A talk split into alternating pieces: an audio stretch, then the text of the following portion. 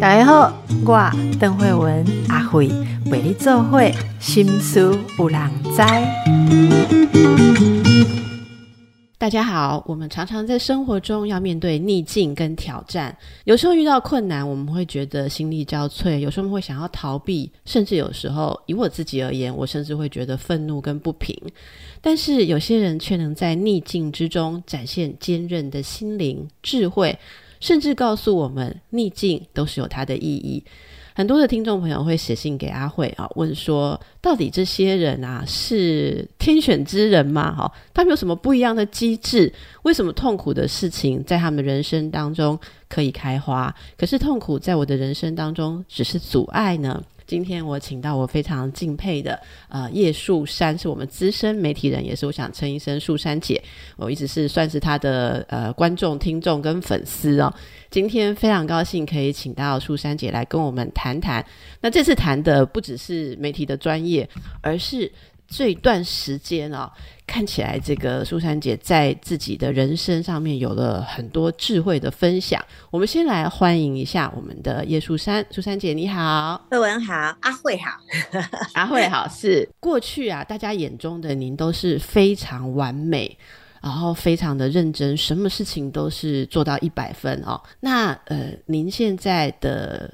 生活境界，看到您跟大家的一些分享，哎，又到了一个新境界，是一种收放自如啊。然后您说过逆增上缘对你的意义，可以跟大家分享一下，这是什么样的历程呢？我们真的觉得说，哎，您这样完美的人也会有逆境吗？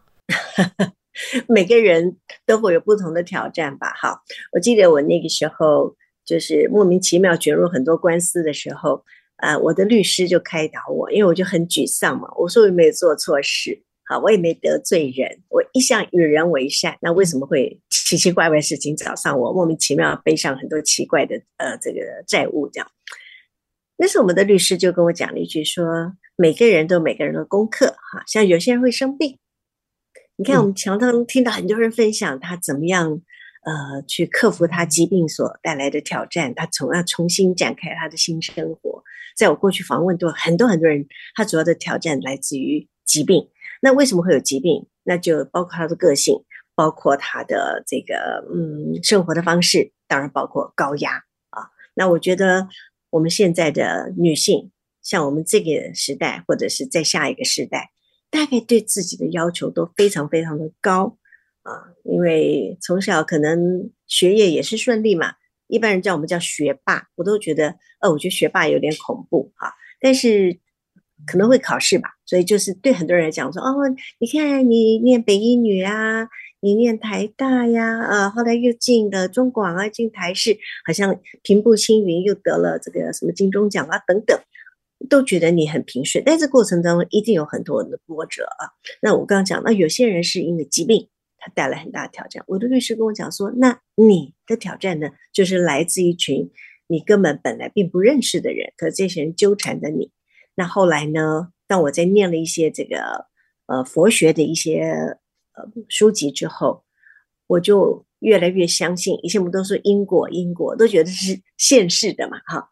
哎，你很难讲这些叫做累世啊。每次我以前在听什么。”雷氏业报啊，什么冤亲债主啊，我都觉得啊，嗯，不会吧？啊，哎，可是后来我越来越相信，就是前世，你根本不知道你前世是什么，但是你前世的某种的因缘造成你现在的这个状况。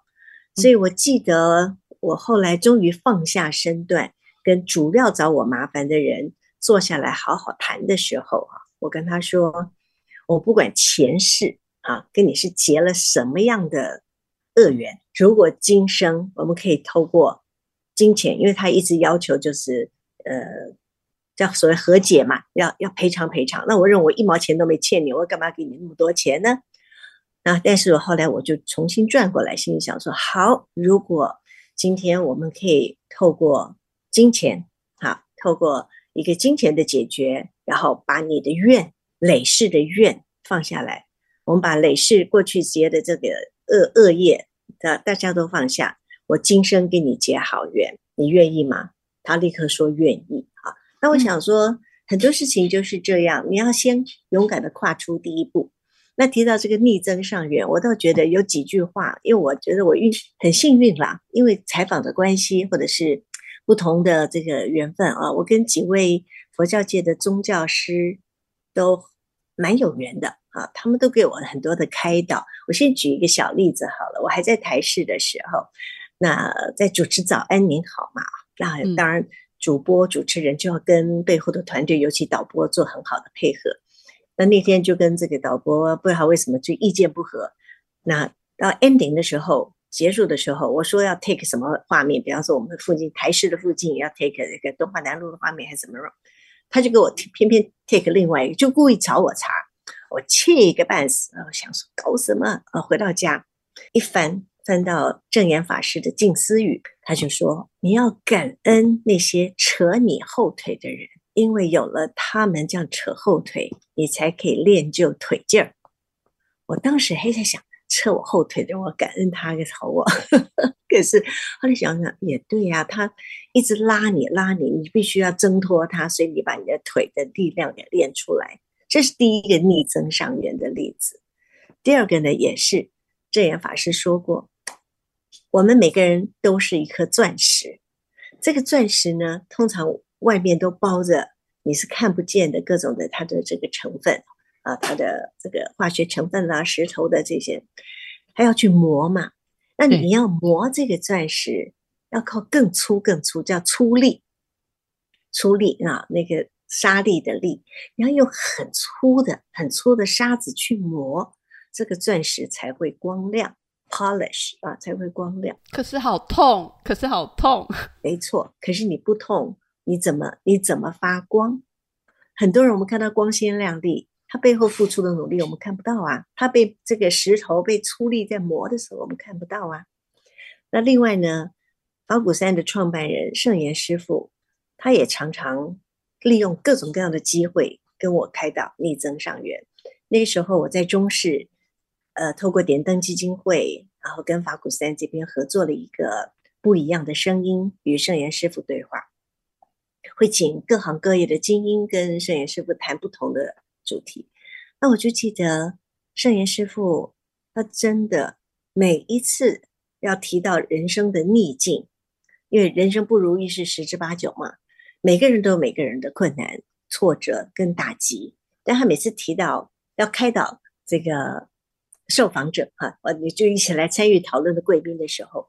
他都会转过头来看着我，因为他知道我遇到了一些事，会转过头看着我，然后说：“逆增上缘，有善缘，有恶缘。如果是恶缘，你有办法把它转念变成增加你力量的善缘的话，那就叫做逆增上缘。所以我常常，你看我们初中的时候，是不是初中啊？应该是初中吧，就会背嘛。”故天将降大任于斯人也，必先恶其体肤，苦其心志，劳其筋骨嘛。哎，你想想有道理耶。最后什么？最后那句话我真的很喜欢，增益其所不能。就你原来不会的，你觉得你做不到的，但是透过的这些磨难，不管是饿啦、劳啦，对吧？饿其体肤，劳其筋骨，苦其心志。透过这些饿啊、劳啊、苦啊，增益其所不能。你过去不会的，你现在就会了。想想也有道理，所以你转一念感恩，你生活当中各种大大小小不同的挫折跟磨难，它都是你的逆增上缘，让你更棒的好缘分。这样的话，心境一转，自然就会比较开心，而不会整天转在说为什么？为什么？为什么是我？我怎么那么倒霉？你反而要讲感恩呐，好幸运哦，又来一个磨我的机会了，好，我会更好。我觉得这个转念还还蛮好的。可以平常练习。我我真的觉得这个东西，因为像像刚才你在讲的时候，我觉得说，哎，这真的是如果能转过来，差别非常大。因因为在这种所谓逆境或者是感觉在打磨的时候哦，一旦心有不甘，我觉得就什么事都做不成。就是心有不甘的时候，呃，像我自己的经历或我工作上看到一些经历，心有不甘的时候，我们会选择继续纠缠，继续制造更多的。呃，拉扯的方法，这是身不由己的。那但是这个转念过来，呃，我想问一下，那么我们我们如果朦朦胧胧的开始知道，比方这是一个逆增上缘，可是我们还没心境，还没完全转化到那里的时候，可以实物上做的哦，是应该是说啊，好，例如昨天我跟我一个朋友，他正在某种逆境当中，然后他的导师就告诉他说，他说他不知道要怎么做，他的导师就告诉他说，当你不知道要做什么时候，你就什么都不要做。好，所以我这个朋友就想说问我，他说我是做心理治疗，他说那他现在应该是什么都不要做呢，还是说他要更积极的去找这个嗯纠纷啊，或就是说有一些让他不愉快的冲突的关系里面的人，继续去很积极的去协调、去谈方法，要用正面的态度去看他，还是他什么都不要做，就就放着哦？我觉得这也是我们呃遇到困境的时候，当事当局者很困惑的。地方对不对？所以当我等着说我要等这个磨练，好，假设说我现在就是 我现在就是石头，我在里面被磨磨磨，有一天我的切割面会更完整，我会我会闪亮。在等的时候，我们应该做什么吗？我觉得这有两个层面哈，就像刚刚讲，什么都不要做，什么都不要做是一种让你冷静的过程，你不可能什么都不做。因为麻烦会找上你，你什么都不理会，什么都不管，你什么都不去试图找到一些抽丝剥茧，找出一些嗯解决方案，这些麻烦只会越来越纠缠。所以，所谓我觉得，当你不知道该怎么做的时候，先都不要做，是我觉得是一个冷静，就是你先把自己先平静下来，因为人在愤怒不平的时候，你很可能会做出一个。冲动的决策，所以先把自己心静下来，之后等你自己有足够的准备的时候，所谓的准备是你心理上的准备，因为你已经面对这个事情了嘛。所以为什么圣严法师说四他？你一定要先面对他，接受他，处理他，放下他。放下他。所以，所以刚刚讲什么都不做的时候，可能就是一个面对，你不能逃避，你就先面对。好，这是我现在必须要解决。或者可能来考验模考来了，这个时候接受，因为你还是有很多不平嘛。为什么是我？凭什么？他是他错的。好，当你陷入这个愤怒情绪的时候，你可能做出来的决策也是冲动的，很可能不够明智，可能会后患无穷。所以，当你所谓什么事都不做，可能就是来面对跟接受，让自己有考一些准备，平心静气。接下来就是要面对他，接受他之后要解决，要处理他，处理他。我记得每一次，呃，师傅们都跟要要有智慧。我以前都会反问：什么智慧呀？这里面我根本看不懂，怎么回事啊？我没有智慧呀！啊，其实所谓的智慧，应该就是你试图从蛛丝马迹或者各种解决方案里面找出最适合你的。啊，处理它，处理它，用智慧处理，用宽大的心胸处理之后，真的没有办法的时候才放下。所谓放下，就是不计得失，不计成败。你毕竟曾经努力过了，好，我想大概是这样。所以什么都不做，应该我我个人觉得啦，以我来讲，什么都不做的话，应该都是让自己先先冷静下来。像我们这种母羊座个性的人，常常会冲动。哎，所以我先慢慢慢慢大概知道怎么去调。通常最简单的第一个调法就是你愤怒、你生气，好，赶快深呼吸，然后该骂的不要骂出来，吞回去，走开，离开那个是非圈或者那个是非的 spot 那个点，先走开，先平静下来。这个时候就是什么都不做，否则以前就是吵开来嘛，冲突嘛，直接直接直接蹦，直接直接就吵起来。或者是直接就杠上，那现在就哎，所谓什么都不做，就是这个暂时性的让自己心静下来，让脑筋清明。当你头脑清明之后，很多的方法就会浮现上来。是非常感谢您跟大家说的这个部分。我我接着想问一个问题哦，嗯，我我在想象像您，如果说呃，我看到其实。我应该称一声学姐，然后 就是，哎，对，学姐，就是，嗯，我想以您的经历，应该蛮习惯，至少在呃过去应该很习惯用能力来面对挑战的，包括说，不管您提到说是呃学历啦、工作经历啊，然后您在团队当中这么久的经验，呃，也许思考跟能力或逻辑也是您很熟悉的一个方法，但如果遇到人世间的一些。呃，好吧，所谓逆境好了，我不知道您有没有过觉得有些人他他其实是从我们的眼光看起来他是没有道理的，或者你会觉得说，诶，他为什么会这样做？那遇到这件事情的时候，我觉得是对于习惯用理性跟能力去面对事情的人，我不知道，特别是女性吧，我觉得有一种特别的挑战，就是说，其实其实我是对的啊，事情这样是应该，可是我却遇到遇到很像，呃呃。讲不通道理，或者说觉得他没有站在公平的方式去思考，也就是说，你你看到很很打劫，甚至很在我们的眼光可能会有某种呃判断啊。但但但，我想以佛理来讲，这是不应该有的。我们有分别心，觉得自己比较优越，才会觉得说其实别人是错的。可是遇到这个时候，是不是那个心境如果不能够放开跟谦卑的话，我觉得那会形成一种。很难做到刚刚讲的那个面对跟接受或放下，因为会觉得说，那就是在说服他。事情照对的方式做就会过去。我想很多朋友卡在这个地方，我我相信对苏珊姐而言，这一定有过一番的转折。因为我所有认识的有能力的人，女性在这个成熟的转化上，都有一番很特殊的经历。我很想听这一块，所以我们休息一下，让大家也准备一下，回顾一下自己的人生卡关的地方。我们很快回来。是。呃，不知道我刚刚问的问题哈，苏然姐可以给我们一些指引吗？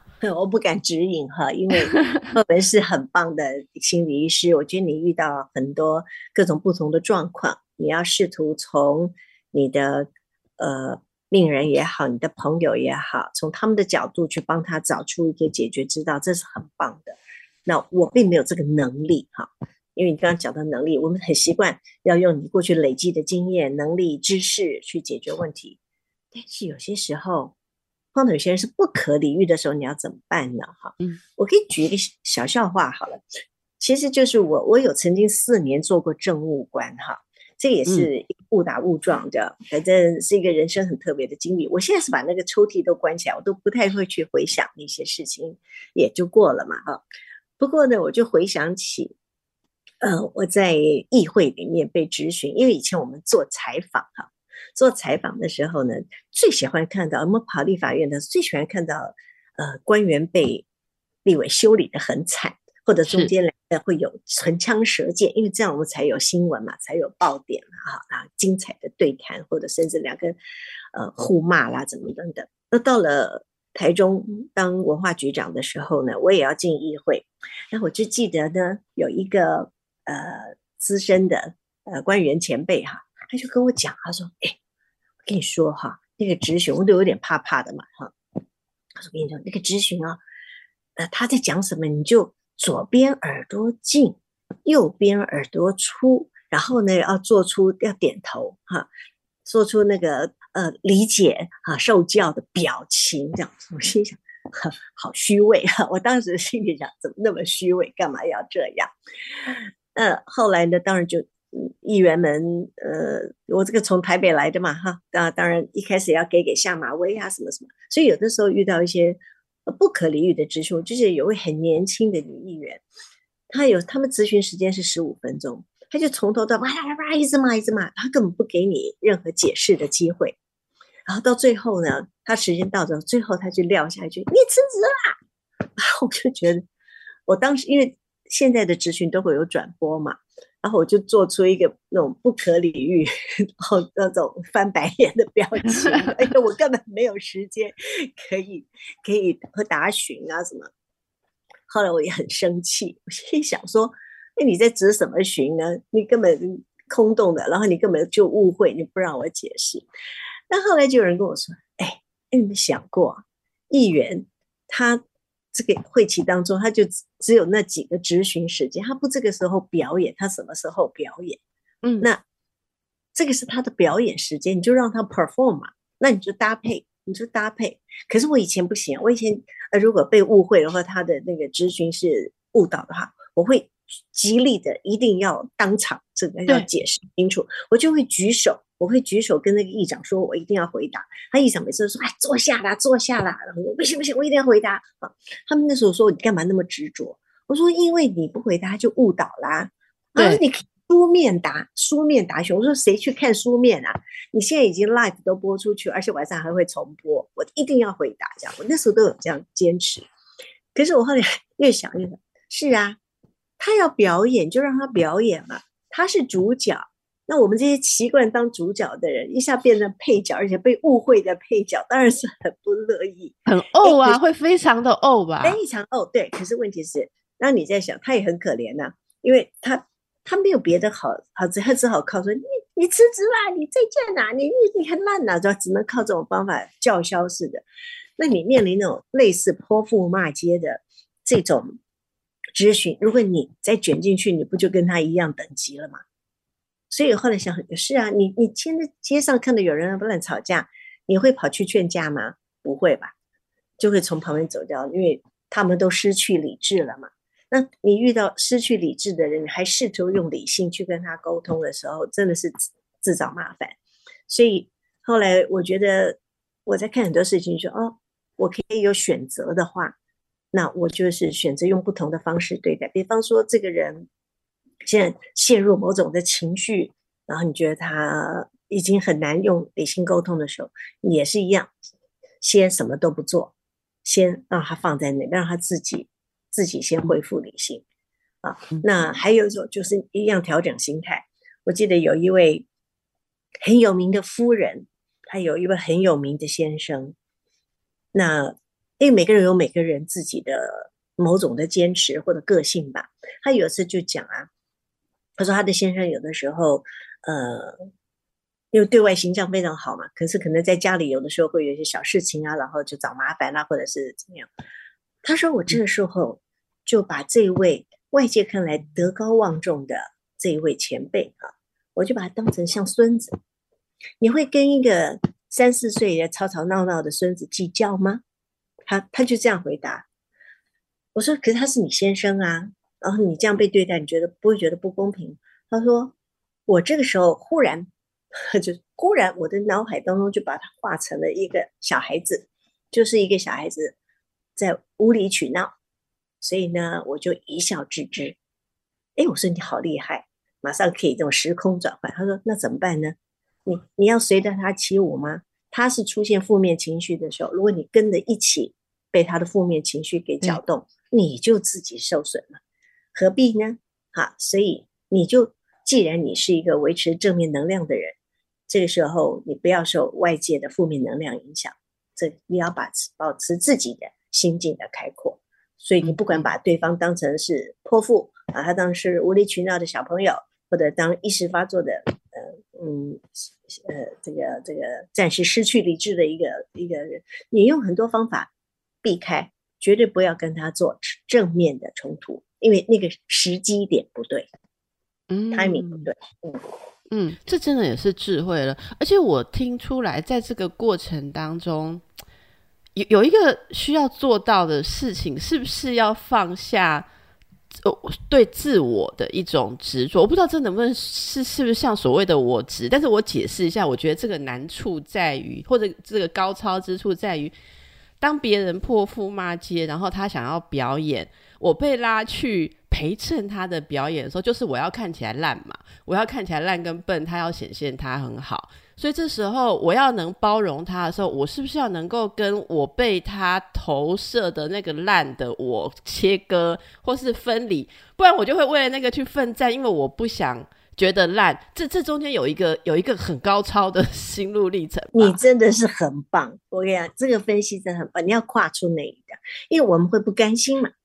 对，不甘心。我明明是个优秀的人，我明明干干净净，为什么被你演的脏兮兮呢？对，然后呢，这就是被泼黑水嘛，对不对？对，就很生气，不甘心。好，这个时候如果有机会，哈，这个就分两种了。你有机会去澄清，当然最高的方法就是这个脏水一接，哈一接，然后把那脏水往别的地方泼过去，不要泼到自己身上，然后找机会做解释，或者是找，万一真不行，真不行，在那个当下，哈，你就是受一点委屈。我觉得应该是像像我们这种很努力的女生、男生都一样。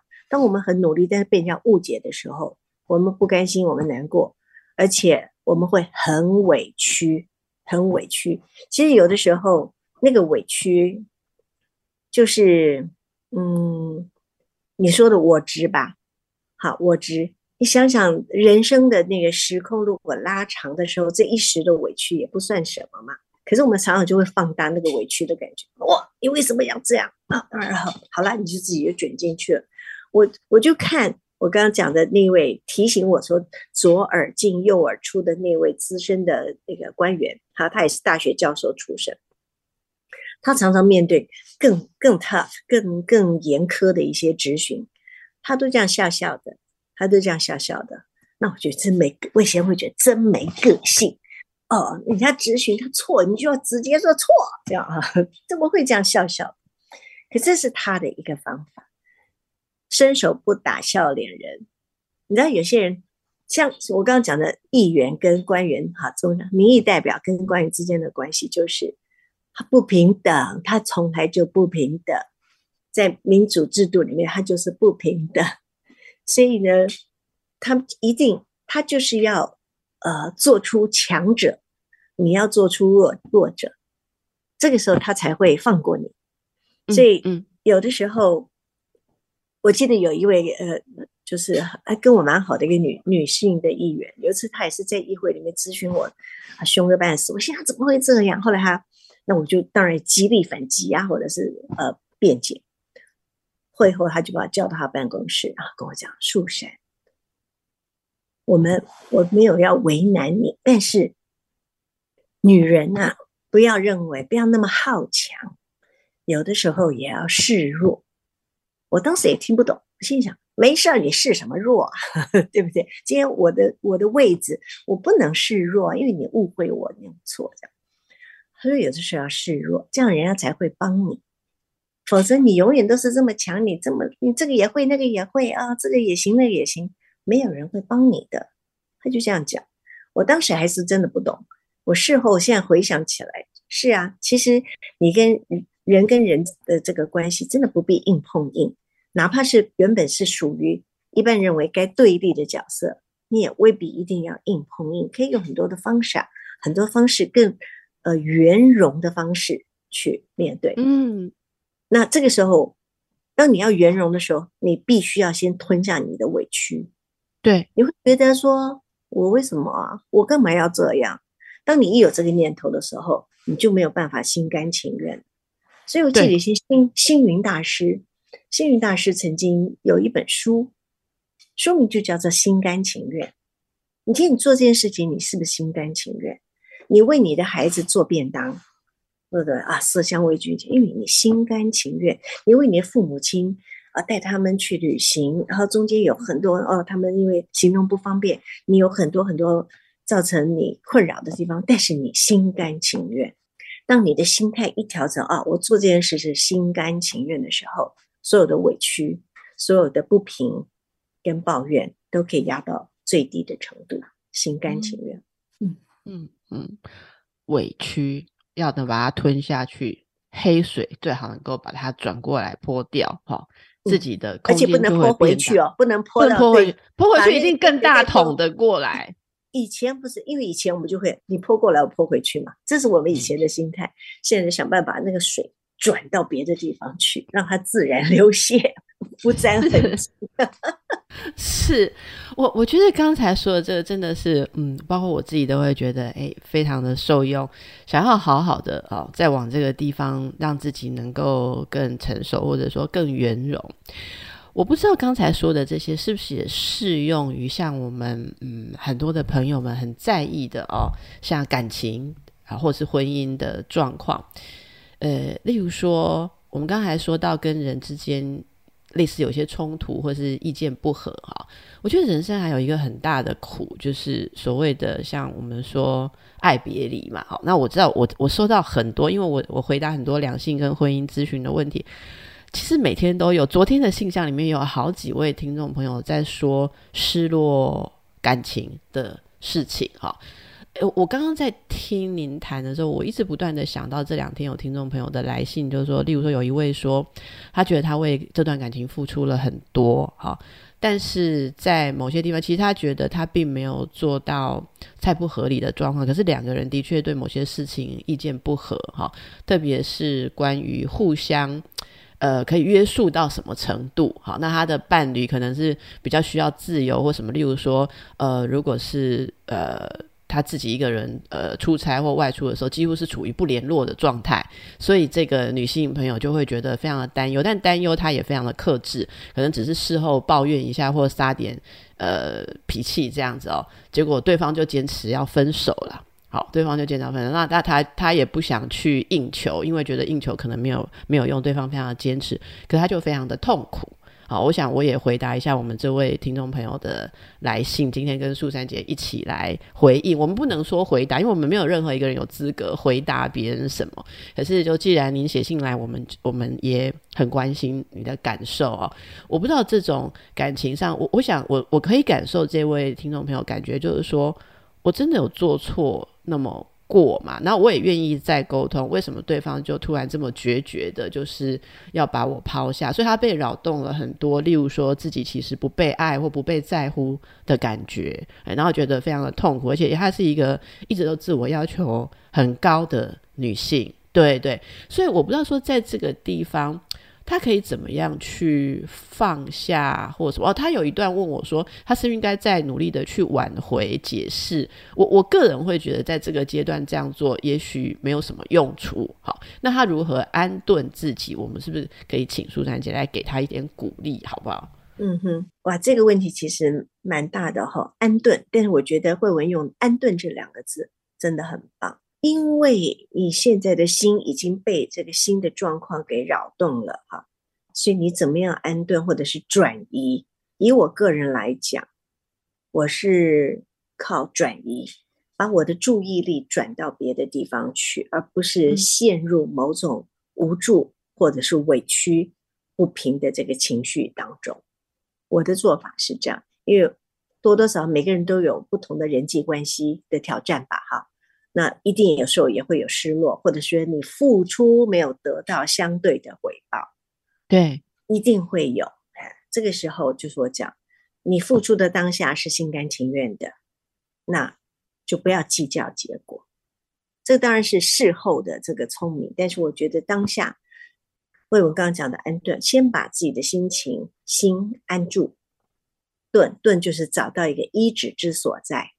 你一定要有一个可以让你心情能够嗯得到依靠的，不管是一个工作，不管是你的嗜好，不管是你做一件事情。有些人他就是他去走路，有的人他去做瑜伽，有的人他去做园艺，一定有一两样是你喜欢的。甚至像我喜欢看表演艺术，当我投注在一个戏剧舞台剧的呈现的时候。至少那两三个小时，我是不会去思考这些事情，我会把我自己先 focus 投注在一件我喜欢的事情上，这也是某种程度的安顿。你要先安顿，才能让思考下一步。我们先让大家也安顿一下，进个广告，好。等一下回来。那么，如果我们能够先安顿啊，例如说，在起起伏伏的心绪、混乱的心绪之外，我们可以转移或者做一些呃，让自己可以有一段时间心智稳定的事情，这样就会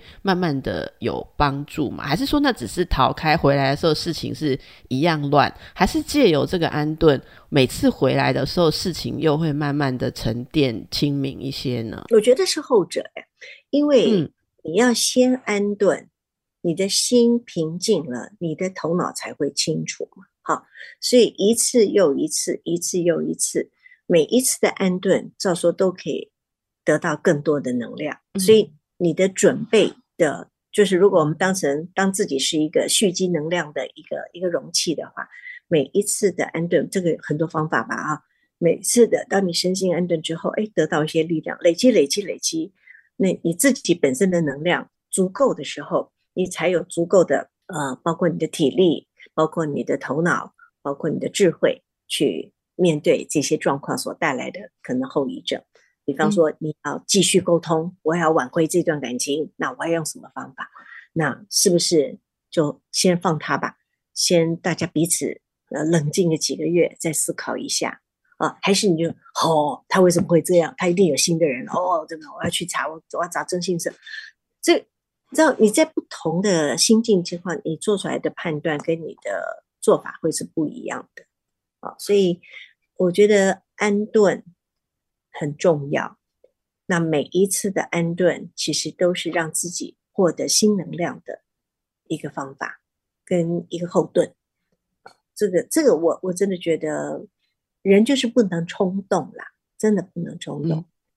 那当你在失去理性思考，或者是你极度、极度负面情绪的情况之下，你做出来的各种举动，通常。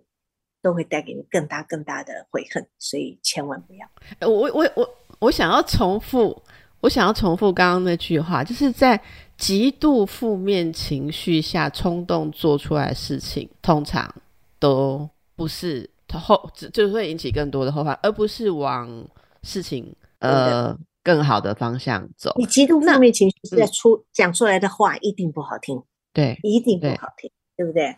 就是有的时候夫妻两个好好的一个小事情吵，然后另外一个人就就离婚吧，或怎么样，然后有时候就不可挽回了，或者直接极度愤怒之下讲出一句非常伤害对方的话，你话说去就收不回了，对不对？但是他是不是对我觉得那是不是也还有一个同样，就是说，例如说在极度的恐惧跟极度呃感到失落的情绪之下。即便说出来的看起来是讨好的话，也许也不真，对不对？也许是因为很想要呃避免某种失落或或呃逃避某种恐惧。也许你说的根本不是你以后做得到的事情，所以不管是骂对方，还是去呃基于很怕失去对方的状况下去道歉、去挽回，也也许都还是很。混乱的不是真正能够解决的，所以我真的觉得在情绪很强烈的状况下，好像要自己要先先先把先把它沉淀一下，听起来是才能知道真正的结果。其实就是避开你的情绪波动，哎，对，情绪波动啊，因为就像血糖嘛，血糖不能够忽高 忽低，你的情绪也不可以忽然高忽然低，所以这也是为什么常常讲说，当你得意的时候，你千万不要得意忘形；当你失意的时候，绝对不要失去自我。我觉得很有道理。就怎么样让你的情绪啊，如果它是个仪表板，那它上下的波动可以维持在稳定，不要上上下下起伏，一下子非常非常 hyper，然后一下又非常 low，这样的话对你自己也很不好。那这个就要透过训练。透过训练，你不会因为外境的变化而影响你自己。所以呢，我们常讲，在修我我常常讲，大家学佛学佛哈，我觉得学佛真的不是每天念阿弥陀佛。我觉得学佛学的是是一个心境。我很喜欢那个字，你学一个定字，定啊，稳定的定，就是你遇到外境的各种干扰的时候，你可以很快的。把这个外境给造成的这种 impact 这种冲击降到最低，对你的心伤害到最低。你不要一下哇，就是就整整个人就就就崩掉了。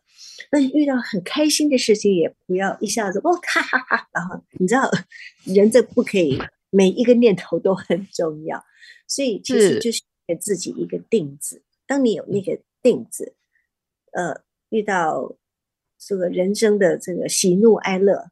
都不至于伤害你，或者是影响你，你知道吗？就是你可以维持一个定，你不会 too much，不会太多，不会 over，这个是呃蛮重要。虽然我想这也是一辈子的学习吧。嗯，那总之呢，我们在学什么？我们就是在学如何在变动的环境当中维持自己的一个定。那这个定就是你，你的 quality 跟你的 personality，这是你原来。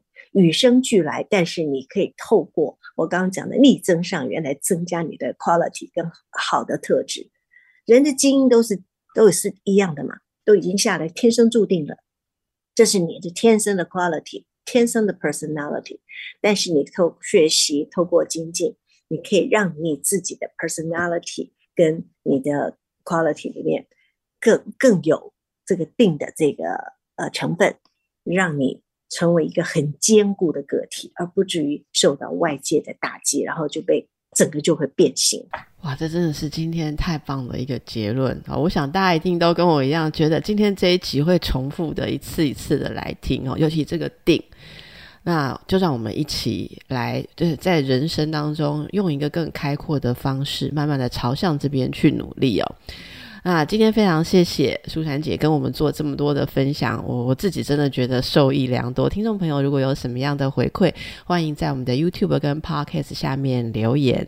那么祝福大家能够不受外境的影响，找到自己的定。谢谢您，舒珊姐，谢谢，祝福大家，谢谢所有的听众朋友。